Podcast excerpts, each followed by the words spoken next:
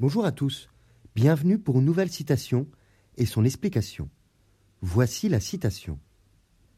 Un chef qui n'a pas l'amour des siens est un bien misérable mannequin. Elle est de Vercors, tirée du Silence de la mer en 1942. Vercors est le pseudonyme de Jean Brulaire, un écrivain français qui a vécu au XXe siècle. Il est surtout connu pour son roman Le Silence de la mer, publié en 1942 pendant l'occupation allemande de la France. Le roman raconte l'histoire d'un vieil homme et de sa nièce qui ont décidé de ne pas parler à l'officier allemand qui est venu s'installer chez eux.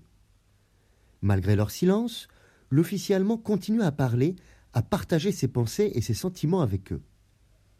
Ce roman est un témoignage poignant de la résistance passive et de la force de la volonté individuelle contre un régime oppressif.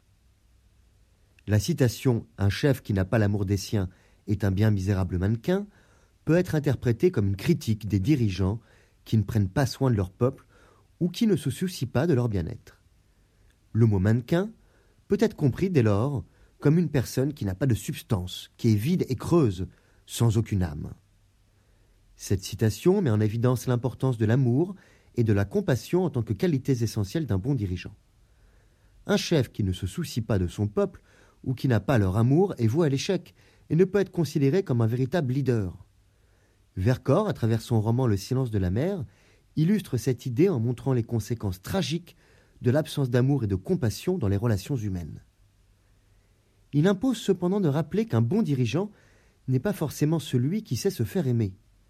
Effectivement, la démagogie qui consiste à aller dans le sens du peuple sert aux dirigeants à se faire aimer pour conserver le pouvoir, mais oublie de prendre les bonnes décisions pour l'avenir du pays.